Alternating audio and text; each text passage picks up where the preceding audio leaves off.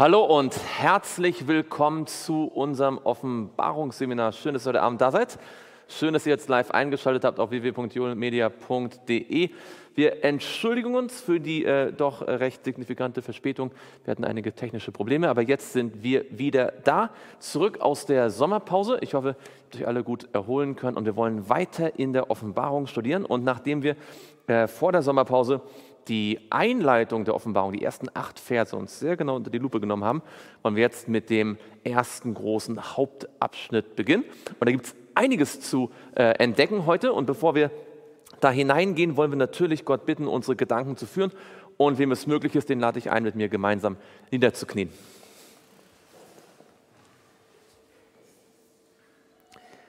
Lieber Vater im Himmel, wir danken dir von ganzem Herzen, dass du so gut bist und so wunderbar unser Leben führst und dass wir dir vertrauen dürfen und dass du für alles eine Lösung hast.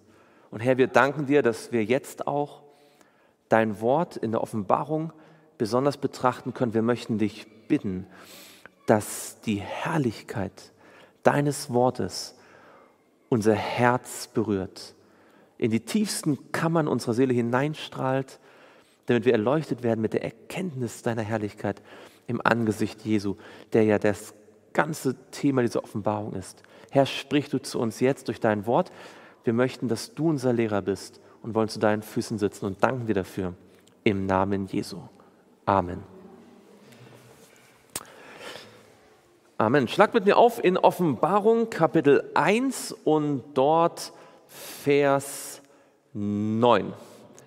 Offenbarung Kapitel 1, und dort Vers 9, wie gerade schon gesagt, die ersten acht Verse haben wir gesagt, das ist eine Art Einleitung. Ja, die ersten drei Verse sind eigentlich sowas wie der Titel und ein Segen, ja, ein allgemeiner Segen, eine Seligpreisung für denjenigen, der das Buch liest und die Worte hört und bewahrt. Und dann haben wir den Briefbeginn, ja, den, den Absender und den Briefgruß, ja, den, den Empfänger, die sieben Gemeinden und der Gruß. Und all das haben wir gesagt, war nicht, ist einfach nicht nur irgendeine kleine Formalität, sondern da ist schon enorm viel Evangelium drin. Ja.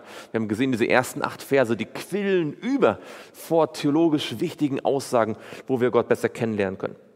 Aber jetzt beginnen wir in Vers 9. Hier beginnt jetzt quasi ein neuer eigentlicher Abschnitt, der Hauptabschnitt. Und wir lesen mal in Vers 9, dort heißt es, ich Johannes, der ich auch euer Bruder bin und mit euch Anteil habe an der Bedrängnis und am Reich und am standhaften Ausharren Jesu Christi, war auf der Insel, die Patmos genannt wird, um des Wortes Gottes und um des Zeugnisses Jesu Christi willen. Da steckt einiges drin. Es klingt erstmal wie so eine erste Ortsbestimmung, aber wir wollen uns ein bisschen anschauen, was alles in diesem bemerkenswerten Vers 9 drinsteckt. Wie geht das Ganze los? Was ist der Anfang dieses Verses? Er sagt, ich Johannes. Und wir wissen natürlich, es ist der Johannes, der schon in Vers 4 gesagt hat, ich war Johannes an die sieben Gemeinden. Ich, Johannes, ist ein bisschen merkwürdig, oder? Fällt euch irgendeine andere Stelle in der Bibel ein, wo ein biblischer Schreiber auch sagt, ich und dann der Name, habe das und das gesehen. Ich und dann der Name, habe das und jenes gehört oder gemacht oder so. Das ist ja nicht ganz so häufig in der Bibel, dass ein biblischer Schreiber sagt, ich, XXX. Ist dir schon mal irgendwo untergekommen, dass jemand sagt, Johannes ist ja sonst jemand, der eher nicht so sehr auf sich selbst verweist, oder? Äh, ihr wisst, in einem anderen Buch, das er geschrieben hat, da spricht er gar nicht von sich selbst, in der, also als Johannes. In welchem Buch ist das, wo er immer von sich nur als dem geliebten Jünger spricht? In welchem Buch schreibt Johannes immer von dem geliebten Jünger, wenn er über sich selbst redet? Hm? Na, in welchem Buch, das Johannes geschrieben hat, schreibt er über sich, also einfach, oder? In welchem Buch, in dem das Johannes selbst geschrieben hat, spricht er über sich selbst als jemanden, der der Jünger Jesu ist? Im Johannes Evangelium, oder? Da sagt er nie ich Johannes. Aber hier sagt er ich Johannes. Das ist ganz bemerkenswert, weil es gibt noch einen biblischen Schreiber, der diese Formulierung ab und zu verwendet hat. Schaut mal mit mir in das Buch Daniel. in Daniel und dort Kapitel 9. In Daniel Kapitel 9 und dort Vers 2. Daniel 9, Vers 2.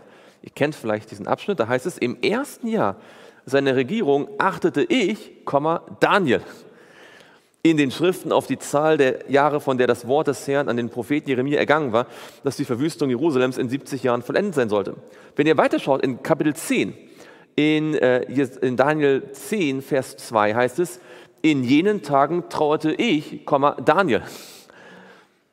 Drei Wochen lang. Oder wenn wir ein bisschen zurückgehen in Daniel 7, in Daniel 7 ganz am Ende in Vers 28, dort heißt es, dies ist der Schluss der Rede, mich, Daniel, erschreckt meine Gedanken sehr und mein Gesicht verfärbte sich, aber die Sache behielt ich in meinem Herzen. Also es sieht so aus, als ob tatsächlich diese, diese Formulierung ich, Johannes, so ein kleines Echo ist aus dem Buch Daniel. Ja, also eine kleine Verbindung. Ihr wisst ja, Offenbarung und Daniel gehen eng miteinander zusammen und wir werden noch sehr viel mehr Stellen dann, oder vor allem in Abkapitel 10 gibt es ja dann ganz viele Parallelen. Aber hier sehen wir schon so einen ersten kleinen Hinweis darauf.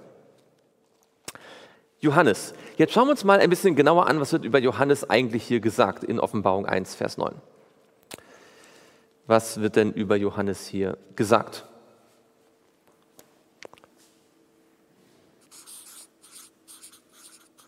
Dieser Johannes, der sich hier so ein bisschen mit dem Daniel in Verbindung. Was, was lernen wir über Johannes hier in diesem, diesem Abschnitt, diesem Vers?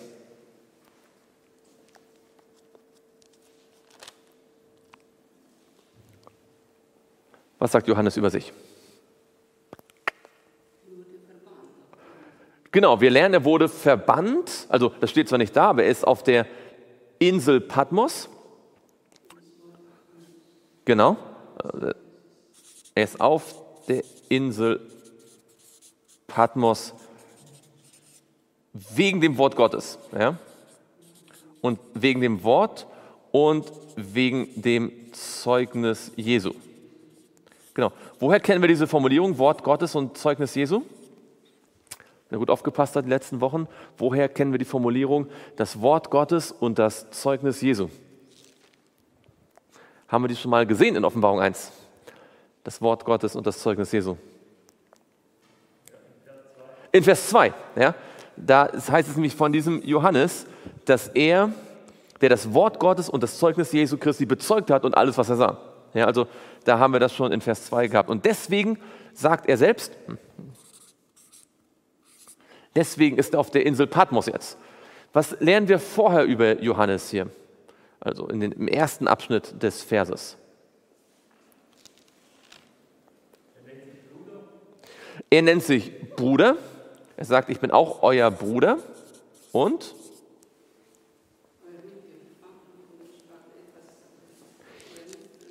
Er sagt, ich habe Anteil, ich habe auch Anteil und er, er sagt, ich habe Anteil an drei Dingen. Was sind die drei Dinge, an denen er auch Anteil hat? Also was sie gemeinsam haben. Drei Dinge. Genau, Bedrängnis, Reich und, ich schreibe jetzt mal Geduld, ja? standhaftes Ausharren, Standhaftigkeit, Geduld. Also Johannes sagt, ich Johannes bin, er schreibt an, die, an wen schreibt er nochmal? Er schreibt an die an die sieben Gemeinden, und das haben wir gesehen und werden noch mehr sehen, ist ein Symbol für alle Christen aller Zeitalter. Er sagt, ich bin euer Bruder, ja, ist also nicht von oben nach unten, sondern wir sind auf Augenhöhe, ich bin euer Bruder. Und er sagt, ich habe an drei Dingen mit euch, drei Dinge haben wir gemeinsam, nämlich Bedrängnis, das Reich und die Geduld. Das ist das, was Johannes sagt, er gemeinsam mit seinen Lesern hat. Und dann sagte ich, war auf der Insel Patmos wegen dem Wort Gottes und wegen dem Zeugnis Jesu. Das gucken wir uns gleich genauer an. Also natürlich ist euch klar, es ist natürlich welcher Johannes hier? So einfach die Frage wahrscheinlich, es ist Johannes der Apostel, ja? das Johannesevangelium geschrieben hat. Übrigens, wusstet ihr, dass es in der, Offen in der Geschichte der Christenheit eine große Diskussion darüber gegeben hat, ob das überhaupt der Johannes von dem Johannesevangelium ist? Es gab in der Christenheit eine lange Diskussion, weil natürlich das Johannesevangelium und die Offenbarung sehr unterschiedlich geschrieben sind. So, also das Johannesevangelium und die Offenbarung sind sehr unterschiedlich vom Stil. Ja, in der Offenbarung gibt es viel so Tiere und Metaphern und Symbole und das gibt es in in der, im Evangelium nur gar nicht. Aber in den ersten beiden Jahrhunderten haben die Christen immer gesagt, die Offenbarung ist von Johannes dem Apostel. Erst im dritten Jahrhundert hat ein Kirchenvater namens Dionysius von Alexandria in Ägypten, die angefangen hat mit dem Mystizismus, der hat gesagt, ah, das kann vielleicht, das, das kann nicht sein. Ja, der, der schreibt so anders als, als der, äh, als der, ähm, als der äh, Johannes, der, der, das Evangelium geschrieben hat. Und äh, seitdem gab es eine lange Debatte und die Offenbarung ist daher das so quasi das letzte Buch, das dann doch in die Bibel noch akzeptiert worden ist, weil das so lange debattiert worden ist. Nur, dass ihr das mal gehört habt. Ähm, aber natürlich wissen wir, ähm, das ist derselbe, der die Offenbar äh, das Evangelium geschrieben hat. Und er, wie wir gerade gesehen haben, er knüpft so ein bisschen an Daniel an. Ja? So wie Dan wo hat Daniel seine Vision bekommen? Wo war Daniel, als er Daniel 2 und Daniel 7 und Daniel 8 bekommen hat? Und 9 und 10 und 11. wo war da der Daniel, so mal allgemein gesprochen? Er war in Babylon. Warum war er da? War er da auf Urlaub? Nein, warum war er in Babylon? Er war im Exil, oder? Das heißt, der, der Johannes sagt von Anfang an oder fängt von Anfang an an so eine, eine Parallele zu Daniel zu ziehen. So wie Daniel im Exil einige der größten Prophezeiungen bekommen hat, die das Volk Gottes jemals bekommen hat. So sagt jetzt Johannes, auch ich, als ich im Exil war, hat Gott zu mir gesprochen. Das ist dann, was die nächsten äh, Kapitel kommt. Und da werden wir noch mehr, noch mehr Parallelen zu Daniel dann finden. Nun, jetzt interessant ist, er sagt, ich habe Anteil, Gemeinschaft.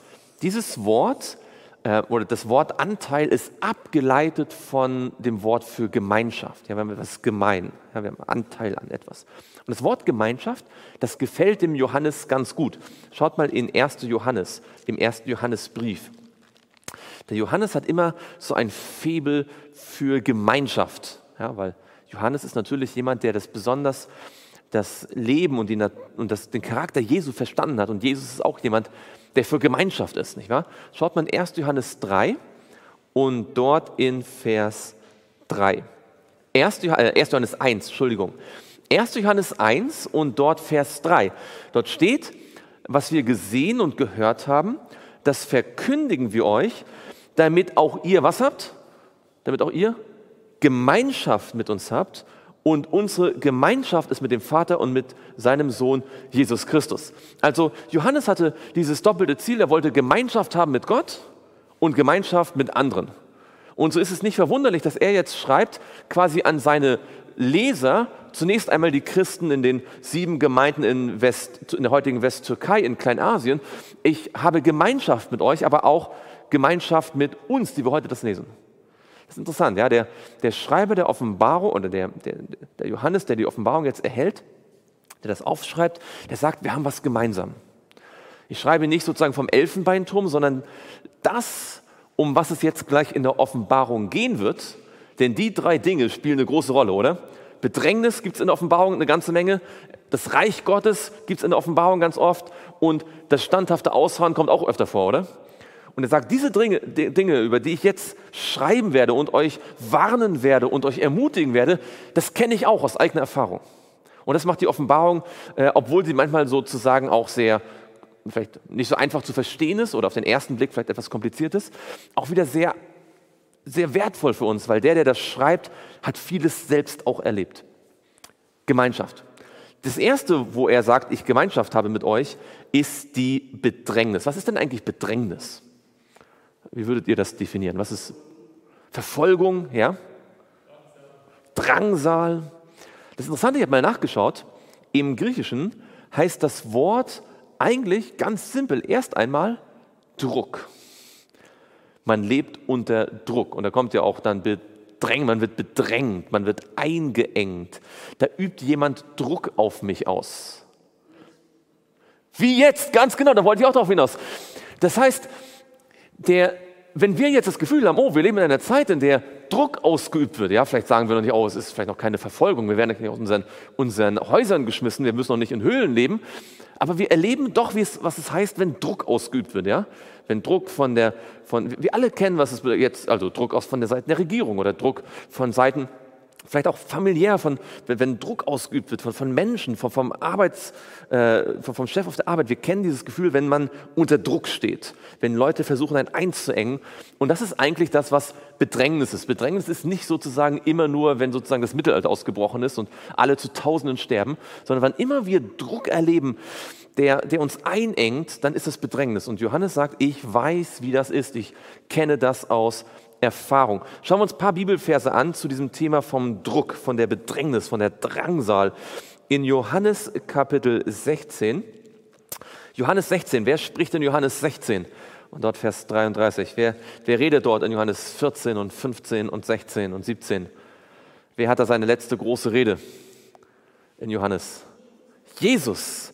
Genau. Und Jesus sagt hier kurz vor seinem Tod in Johannes 16, Vers 33, er sagt, dies habe ich zu euch geredet, damit ihr in mir was habt.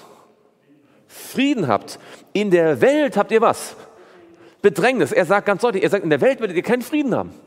Denn in dieser Welt wird es nicht auf Dauer Frieden geben vor der Wiederkunft. Wo werden wir den Frieden finden? Nicht in der Regierung, nicht in, in den Nachrichten, nicht in weltlichen politischen Allianzen, sondern in Jesus. Er sagt, dies habe ich geredet, damit ihr in mir Frieden habt, weil in der Welt habt ihr Bedrängnis, aber seid getrost. Ich habe die Welt überwunden. Jesus sagt nicht, dass wir keine Bedrängnis haben werden. Er sagt nicht, dass wir nicht unter Druck kommen werden. Er sagt nur, dass wir, obwohl wir unter Druck geraten werden in unserem Leben, wir in Jesus Frieden haben können. Gott verspricht uns nicht ein Leben ohne Druck. Er verspricht nur, dass wir Frieden haben können, selbst dann, wenn wir unter Druck geraten. Und insofern ist eigentlich eine Zeit wie jetzt, wo Druck ausgeübt wird, eine interessante Zeit, weil wir uns jetzt die Frage stellen können, habe ich trotzdem Frieden in Jesus? Weiß ich, dass Jesus die Welt überwunden habe oder bin ich so vom Druck eingeengt, dass ich versuche irgendwie jetzt äh, mir Luft zu machen? Schauen wir noch eine Stelle an, in Apostelgeschichte 16. Das ist jetzt hier nicht, äh, das ist jetzt äh, Paulus, der hier spricht. In Apostelgeschichte 16. 16. Stimmt das? Moment, ich habe hier gerade, glaube ich, eine falsche Stelle aufgeschrieben. Sekunde. Und sofort habe ich sie gleich wieder. Ah. Und das muss Apostelgeschichte.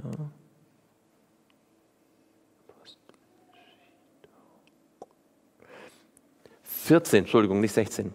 14, 22, ganz genau. Das habe ich hier falsch notiert. Apostelgeschichte 14, Vers 22. Das ist auch Paulus, ja? Auf seiner, Missions, auf seiner Missionsreise, als sie da durch die Gegenden, die gegründeten Gemeinden zurückgehen, da heißt es, dabei stärkten sie die Seelen der Jünger und ermahnten sie, unbeirrt im Glauben zu bleiben und sagten ihnen, dass wir durch viele was? Durch viele Bedrängnisse in das Reich Gottes eingehen müssen. Also der Paulus wusste, und das wusste er aus eigener Erfahrung, hat es selbst erlebt, oder? Hat der Paulus Bedrängnis erlebt? Ist Paulus unter Druck geraten? Immer wieder. Er ist von, er ist von Regierungsbeamten unter Druck gesetzt worden. Er ist von, von, von äh, jüdischen Verfolgern unter Druck gesetzt worden, von, von heidnischen Fanatikern. Er ist manchmal von der Gemeinde unter Druck gesetzt worden, Dinge zu tun. Paulus wusste, was es heißt, Bedrängnis zu erleben, Druck zu erleben. Und er sagt, wir müssen durch Bedrängnisse hindurch, damit wir wo ankommen im Reich Gottes. Ja, hier sehen wir also, gibt es eine Verbindung zwischen Bedrängnissen und Reich Gottes. Ähm, aber was sagt Johannes? Er sagt, ich habe Anteil an der Bedrängnis und am Reich. Er sagt nicht, ich habe Anteil an der Bedrängnis, damit wir irgendwann in das Reich Gottes kommen. Schon jetzt, obwohl sozusagen nach der Bedrängnis das Reich Gottes kommt, können wir schon in der Bedrängnis Anteil haben am Reich Gottes. Es ist also nicht so, dass Gott sagt, okay, streng dich erstmal an, äh, du musst erstmal diese Prüfung bestehen, dann kannst du das Reich Gottes haben, sondern er sagt, du musst zwar durch die Prüfung hindurch, um im Reich Gottes sein zu können, aber schon während der Prüfung kannst du im Reich Gottes sein.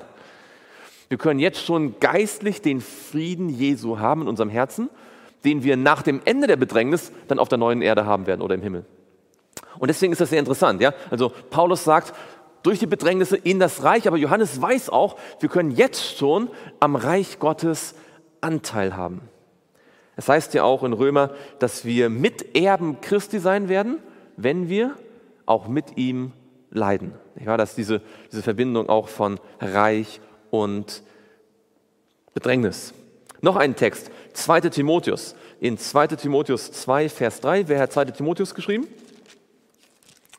Paulus, natürlich. Ebenfalls Paulus und er schreibt ihn an den jungen Timotheus, ja, an seinen Mitarbeiter.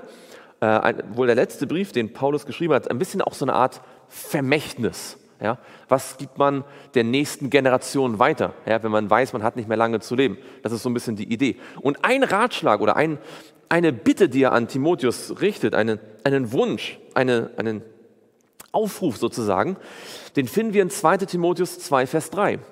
In 2 Timotheus 2, Vers 3, da sagt er, du nun erdulde die Widrigkeiten als ein guter Streiter Jesu Christi. Was könnte man noch für Streiter sagen?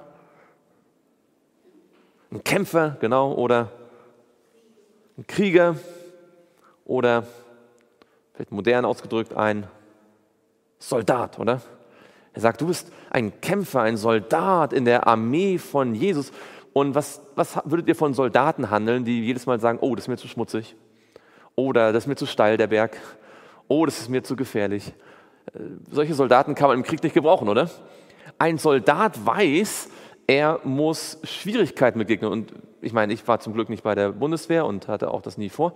Aber wenn jemand sich den, in einen irdischen Militärdienst vorbereitet, dann muss der wirklich auch mit Widrigkeiten lernen, umzugehen. Ja, deswegen ist auch die Ausbildung eines Soldaten meistens nicht so angenehm. Die werden nicht in Watte gebadet, nicht wahr? Die müssen durch durch den, durch den Schlamm kriechen und die müssen, äh, werden auch hart behandelt. Warum? Weil es im Krieg widrig ist. Und das benutzt der Paulus als ein, eine Metapher, weil er sagt, wir sind auch im Krieg. Und zwar in einem geistlichen Krieg. Und da wird es Widrigkeiten geben. Und er sagt nicht, bete darum, dass es keine Widrigkeiten gibt, sondern er weiß, die wird es geben. Bete darum, dass du sie tapfer erträgst, erduldest. Und da haben wir schon den Hinweis hier zum nächsten, nicht wahr? Die Bedrängnis muss erduldet werden. Da braucht man Geduld. Noch ein Text, nochmal Paulus in Philippa Kapitel 4, Vers 14. Philippa Kapitel 4 und dort Vers 14.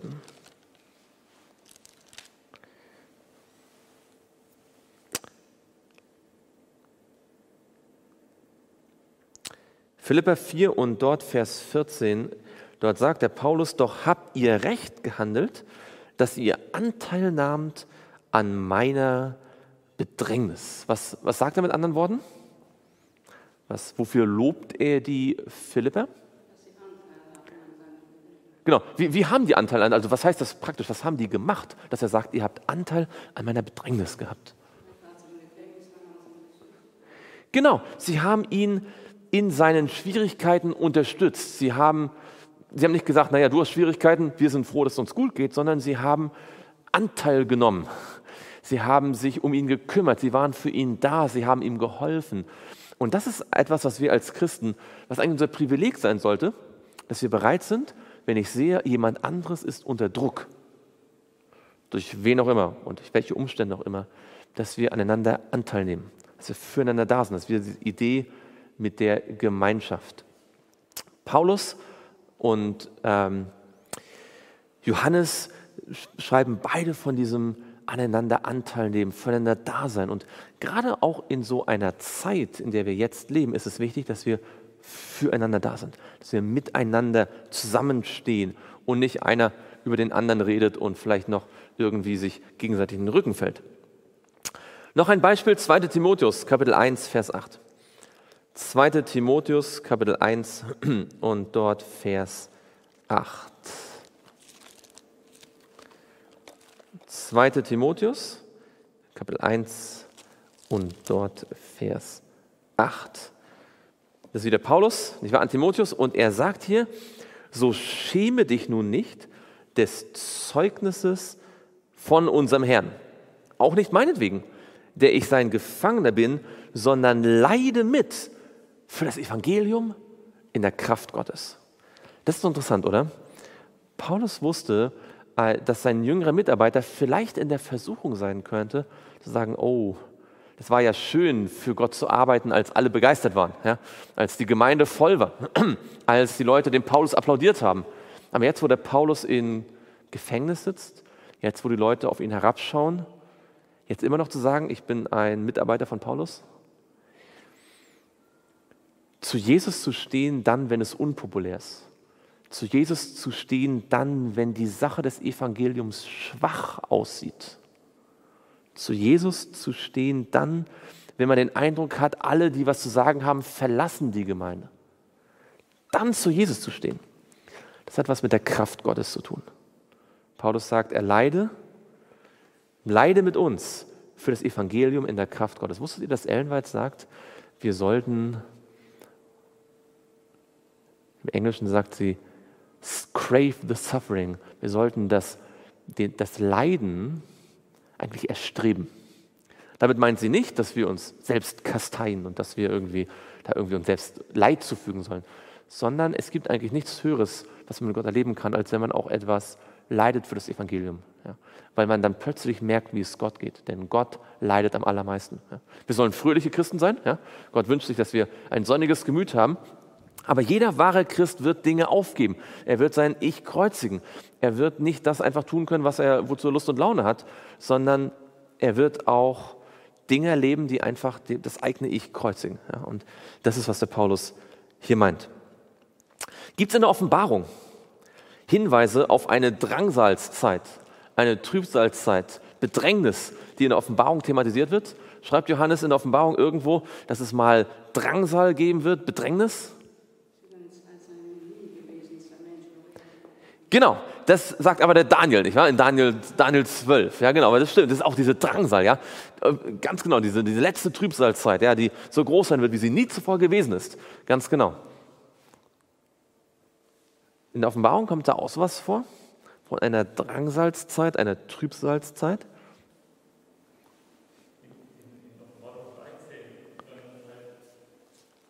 Offenbarung 13 wird beschrieben, was da los ist am Ende der Zeit, nicht wahr? Und wenn man das, da steht zwar das Wort Drangsal nicht, aber wenn man nicht mehr kaufen noch verkaufen kann, dann ist da ordentlich Druck, oder?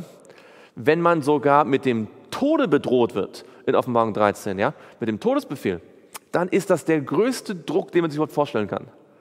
Und entsprechend nennt auch die Bibel diese Zeit eine Drangsal in Offenbarung Kapitel 7.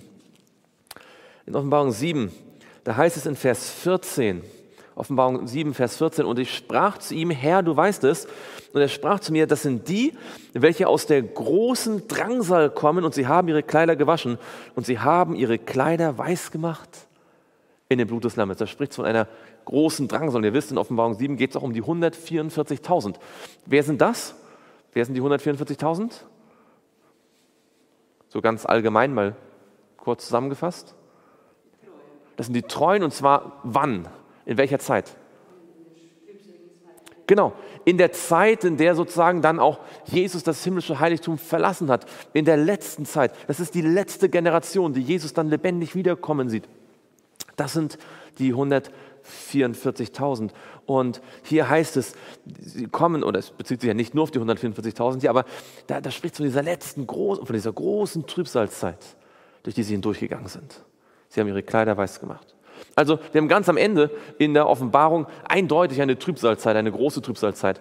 Wir haben auch einen, am Anfang der Offenbarung sozusagen eine Trübsalzeit, ziemlich am Anfang. Schaut mal in Offenbarung 2, Offenbarung 2 und dort Vers 8 und 9. Da geht es um die Gemeinde Smyrna. Wir werden ja dann irgendwann in einigen Wochen, Monaten die einzelnen Gemeinden äh, der Offenbarung durchnehmen und dann die Zeitepochen uns genauer anschauen. Aber eins können wir jetzt schon vielleicht festhalten, die Gemeinde Smyrna, das ist die Zeit der verfolgten Christen, ja, ziemlich am Anfang der christlichen Geschichte, als im römischen Reich es ein Verbrechen war, Christ zu sein. Die Leute wurden deswegen verhaftet, nicht weil sie etwas getan haben, sondern weil sie Christen waren. Ein Christ zu sein war an sich ein Kapitalverbrechen, äh, ein, ein, ein, ein, Verbrechen zumindest. In, hm? Genau, die Märtyrer, die Zeugen, wie es wörtlich heißt. Genau, Vers 8 und 9. Und dem Engel der Gemeinde von Smyrna schreibe, das sagt der Erste und der Letzte, der tot war und lebendig geworden ist. Das ist natürlich wer? Das ist Jesus. Ich kenne deine Werke und deine, deine was? Drangsal und deine Armut. Du bist aber reich und die Lästerung von denen, die sagen, sie seien Juden und sind es nicht, sondern eine Synagoge des Satans. Am Anfang der christlichen Geschichte finden wir Drangsal. Die Christen werden verfolgt. Und dann kommt ein, ein langer Abriss der christlichen Geschichte in der Buch Offenbarung. Ja, es gibt äh, schlimme Zeiten, es gibt manchmal auch ein bisschen bessere Zeiten, aber am Ende steht wieder eine große Drangsal. Ja? Man könnte also sagen, so von A bis Z ist es eigentlich vor allem eine Geschichte der Bedrängnis. Die Christen, die wahren Christen, sind fast immer unter Druck. Vor allem am Anfang, vor allem am Ende. Und Johannes sagt, bevor ich das alles jetzt aufschreibe, was ich gesehen habe, sage ich euch, ich habe auch Anteil daran. Ich weiß, wie es ist. Ich schreibe als einer, der auch Bedrängnis erlebt hat. Denn wie, wir, wie ihr wahrscheinlich wisst, ist, und da werden wir das nächste Mal dann ausführlicher noch drüber reden, ist Johannes auf diese Insel gekommen. Weswegen? Was war da los zu der Zeit, als Johannes auf die Insel Patmos kommt? Er wurde verbannt, genau. Und von wem wurde er verbannt? Und warum wurde er verbannt? Einfach nur so? Wer, wer hat, weiß jemand von euch, wer den Johannes verbannt hat? Wer dafür verantwortlich war. Das gucken wir uns nächstes Mal dann ausführlich an, nur dass wir es mal gehört haben. Das war der Kaiser Domitian. Der Kaiser Domitian war der zweite große Christenverfolger. Wer war der erste, der die Christen verfolgt hat? Nero, oder? Der Brand mit Rom und Nero war derjenige, der Paulus und Petrus auf dem Gewissen hat. Ähm, aber der zweite, ein paar Jahrzehnte später, war Domitian. Und äh, die Geschichte, in der schauen wir uns nächstes Mal genauer an. Aber Domitian hat damals eine Reihe von Christen verfolgen lassen, einige umgebracht auch. Unter anderem auch hat er den Johannes nach Rom beordert, ihn dort äh, töten wollen, was nicht gelungen ist, und dann nach äh, Patmos gebracht. Johannes selbst hat so eine Verfolgungszeit erlebt, mindestens eine. Er war, hat sicherlich auch die Nero, also wusste ja auch von Neros Verfolgung einige Jahrzehnte früher. Johannes hat selbst erlebt, was er jetzt weitergegeben hat. Und das ist interessant, weil Gott kann uns oft dann besonders gut eine Botschaft weitergeben lassen, wenn wir selbst eine Erfahrung mit der Botschaft haben, oder? Jemand, der selbst etwas erlebt hat, kann auch anderen daran helfen, oder? Wenn ich selbst Mission, Missionseinsätze gemacht habe, kann ich anderen etwas sagen über Mission. Wenn ich selbst äh, seelsorgliche Gespräche geführt habe, kann ich anderen sagen, wie sie das tun sollen. Wenn ich selbst Schwierigkeiten in der Familie gehabt habe, kann ich anderen helfen, die das erlebt haben. Wenn Gott uns, also vielleicht das krasseste Beispiel ist der Hiob, nicht wahr? Hiob konnte durch seine Erfahrung, durch sein Buch ungezählten Menschen helfen. Wenn Gott uns Schwierigkeiten erdulden lässt im Leben, dann deswegen, weil er uns auch ausrüsten möchte, ausbilden möchte, damit wir anderen Menschen dann zum Segen sind, damit wir ihnen helfen können. Gucken wir ganz kurz ähm, noch auf diese Idee von dem Reich. Das werden wir heute nicht viel darüber sagen, aber er sagt, ich habe Anteil an dem Reich. Was meint er mit dem Reich? Was ist das für ein Reich, von dem er hier spricht? Er sagt, das ewige Reich, genau. Wie nennt, wie nennt die Bibel dieses ewige Reich? Wie nennt sie das? Das ewige Reich? Das ewige Leben, ja? Sie spricht doch von dem Reich Gottes, oder? Sie spricht von dem Reich der Himmel. Und dieses Reich der Himmel, ähm, das ist das Hauptthema von Jesus, oder? Jesus sagt immer, glückselig sind die geistlich Armen, denn ihrer ist das Reich der Himmel. Ja? Und die ganzen, die ganzen Gleichnisse von Jesus, die das Evangelium beschreiben, beschreiben das Reich äh, Gottes. Der Paulus sagt, das Reich Gottes besteht nicht aus Essen und Trinken, sondern das Reich Gottes ist ist jemand von euch? Römer 14, Vers 17. Gerechtigkeit, Friede und Freude im Heiligen Geist. Genau. Und wie ist es unter uns, wenn diese drei Dinge, wenn Gerechtigkeit, überall, wo Gerechtigkeit, Friede und Freude im Heiligen Geist ist, also nicht so Freude so äh, unter der Gürtellinie, sondern echte Freude im Heiligen Geist, wo die drei Dinge zusammen sind, das ist das Reich Gottes. Auf der neuen Erde wird es Gerechtigkeit geben, Friede und Freude im Heiligen Geist. Und wenn in meinem Herzen Gerechtigkeit sind, Friede und Freude im Heiligen Geist, ist das Reich Gottes direkt in meinem Herzen. Und wenn in der Gemeinde oder in einer Familie Gerechtigkeit, Friede und Freude im Heiligen Geist ist, dann ist da das Reich Gottes. Und das ist die Idee. Es ist schon unter uns. Wir können schon Anteil haben. Selbst in der Bedrängnis kann ich im Reich Gottes sein. Das ist sozusagen die Idee hier. Das Reich Gottes. Das ist das, was, sich, äh, was Gott schon von dem Volk Israel sich gewünscht hat. Ja? Ihr sollt ein Königreich von Priestern sein, ein geistliches Reich. Und jetzt schauen wir uns noch zum Schluss kurz diesen letzten Punkt an, die Geduld, das standhafte Ausharren. Fallen euch noch andere Stellen in der Offenbarung ein, wo diese Standhaftigkeit, dieses standhafte Ausharren beschrieben wird? Wo, Genau, das ist in Offenbarung 14, Vers 12, oder? Am Ende der drei von Engelsbotschaft. Hier ist das standhafte Ausharren der Heiligen. Hier sind die, welche die Gebote Gottes und den Glauben Jesu bewahren. Ganz am Ende brauchen wir Geduld. Es gibt noch zwei Stellen mindestens in Offenbarung, wo das vorkommt. Schaut in Offenbarung 13. In Offenbarung 13 und dort Vers 10. Offenbarung 13, dort Vers 10. Dort heißt es, wenn jemand in Gefangenschaft führt, so geht er in die Gefangenschaft. Wenn jemand mit dem Schwert tötet, so soll er durch Schwert getötet werden. Hier ist das standhafte Ausharren und der Glaube der Heiligen. Da haben wir es wieder. Ja? Oder, wenn wir noch ein bisschen früher gehen, in Offenbarung 3, Vers 10. Offenbarung 3, Vers 10, das ist die vorletzte Gemeinde. Das ist die Gemeinde Philadelphia. Offenbarung 3, Vers 10. Weil du das Wort vom standhaften Aussagen auf mich bewahrt hast, werde auch ich dich bewahren vor der Stunde der Versuchung, die über den ganzen Erdkreis kommen wird, damit die versucht werden, die auf der Erde wohnen. Interessant ist also, wir haben hier immer so diese Geduld verbunden mit einer Trübsal, oder? Mit einer Bedrängnis. Ja? Er sagt hier, es wird eine, eine, eine, eine Stunde der Versuchung kommen in den ganzen Erdkreis. Ja? Ähm, aber dann, dann spricht er von der, von, der, von dem standhaften Ausharren. In Offenbarung 14 haben wir gesehen, oder sehen wir in Offenbarung 13, 14, da gibt es diese Endzeitkrise ja, mit, mit dem Tier und dem Mahlzeichen und dem Bild des Tieres. Und dann heißt es, hier, in dieser Krise, in der Bedrängnis, ist das standhafte Ausharren. Jeder Christ, der am Ende im Himmel sein wird, wird erlebt haben, dass er in Schwierigkeiten geraten ist, dass Gott ihm in den Schwierigkeiten nahe gewesen ist, ihn gestärkt hat und er dadurch in den Schwierigkeiten aushalten konnte. Ich glaube, dass jeder, der mal im Himmel sein wird, auf irgendeine Art und Weise diese Erfahrung gemacht hat. Weil das ist ja der Weg, den Jesus uns vorhergegangen ist, oder? Er hat Schwierigkeiten erlebt, ist durch Gott gestärkt worden und ist dabei geblieben, drunter geblieben. Hypomone, wie das Griechische sagt. Schaut mit mir in Römer 5 und dort Vers 1 bis 4. In Römer 5 finden wir diese drei Elemente, Bedrängnis, Reich und Geduld, jetzt alle miteinander kombiniert. Nee, da noch nicht. Im nächsten Vers, sorry. Aber wir schauen uns erst Römer 5, Vers 1 bis 4 an. Das ist nicht ganz praktisch. In Römer 5 und dort Vers 1 bis 4.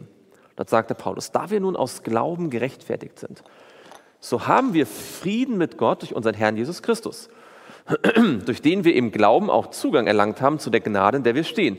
Und wir rühmen uns der Hoffnung auf die Herrlichkeit Gottes. Aber dann sagt er folgendes, aber nicht nur das, sondern wir rühmen uns auch in den Bedrängnissen. Warum? Weil, genau, weil wir wissen, dass die Bedrängnis standhaftes Ausharren bewirkt. Er sagt, wir, wir freuen uns, wenn es Druck gibt. Ha, ich habe vorhin gesagt, nicht wahr? Der Druck ist eine Zeit, diese Botschaft von dem Druck ist eine Botschaft für uns heute. Freuen wir uns über den Druck, den wir heute erleben? Aber das, was der Paulus sagt, das ist, was er sagt. Er sagt, also nicht, dass er das gerne möchte, im Sinne von, ich, ich, ich kann es gar nicht erwarten, aber als es Druck gab im Leben von Paulus, sagt er, wir rühmen uns des Druckes, weil wir wissen, durch diesen Druck, wenn wir ihn mit dem Reich Gottes erdulden, werden wir standhaftes Ausharren entwickeln. Und das standhafte Ausharren brauchen wir. Warum? Es kommt eine Endzeit, da brauchen wir es ganz dringend. Hier ist das standhafte Ausharren der Heiligen. Und er sagt, warum brauchen wir das standhafte Ausharren? Das standhafte Ausharren, aber Bewährung, die Bewährung, aber Hoffnung. Ja? Also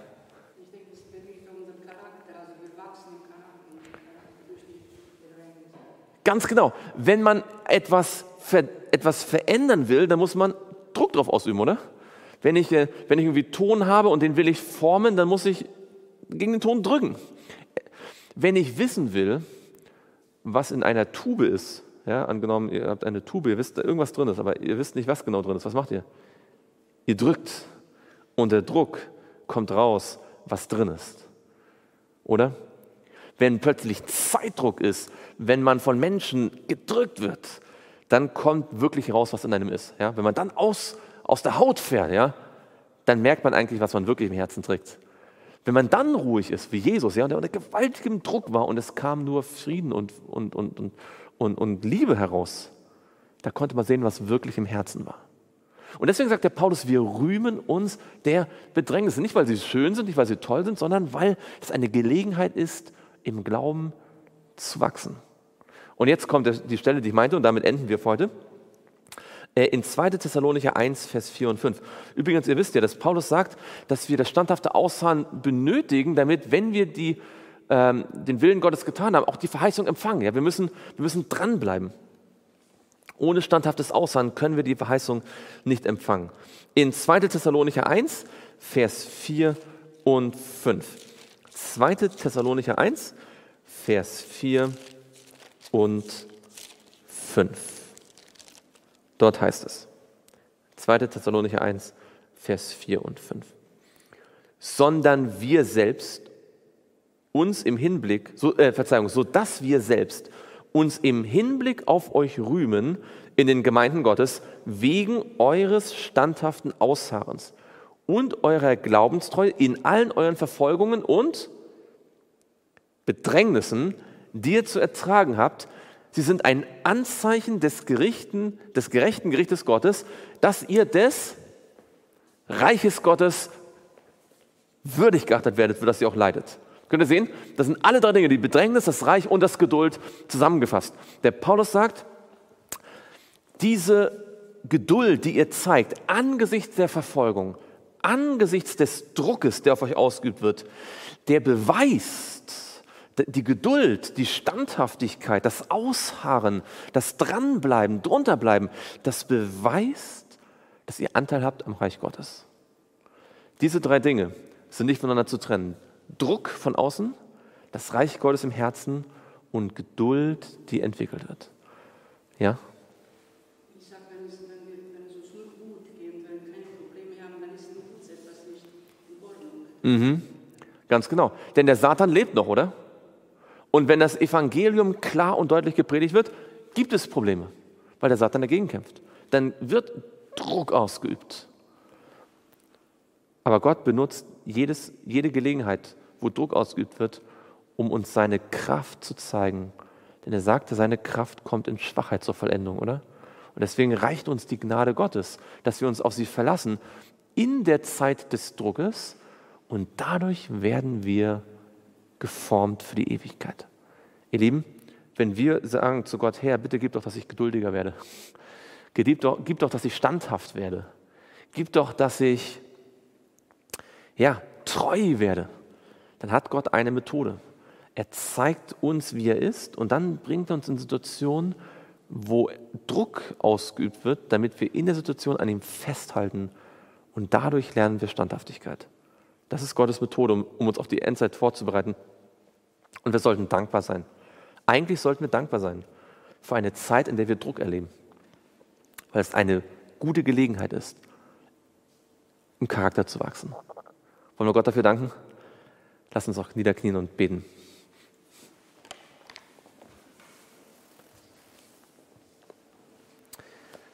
Lieber Vater im Himmel, wir möchten dir von Herzen Dank sagen, dass du durch dein Wort zu uns gesprochen hast. Und Herr, auch wenn es sich nicht schön anfühlt und nicht besonders angenehm ist, wollen wir uns dir doch danken, auch für die Bedrängnisse und den Druck, den wir auch in unserem Leben erleben, sei es durch gesellschaftliche oder politische Ereignisse, sei es durch andere negative Dinge in unserem Leben, die uns herausfordern, näher zu dir zu kommen, die uns offenbaren, was eigentlich wirklich in unserem Herzen ist und die dir eine Gelegenheit geben zu zeigen, dass du uns hindurchtragen kannst, sodass wir echtes Vertrauen auf dich entwickeln. Und Herr, dafür danken wir dir und bitten dich, dass du in uns dieses standhafte Ausharren entwickelst, durch den Glauben an dein Reich, das in uns sein kann. Und darum danken und bitten wir dich im Namen Jesu. Amen.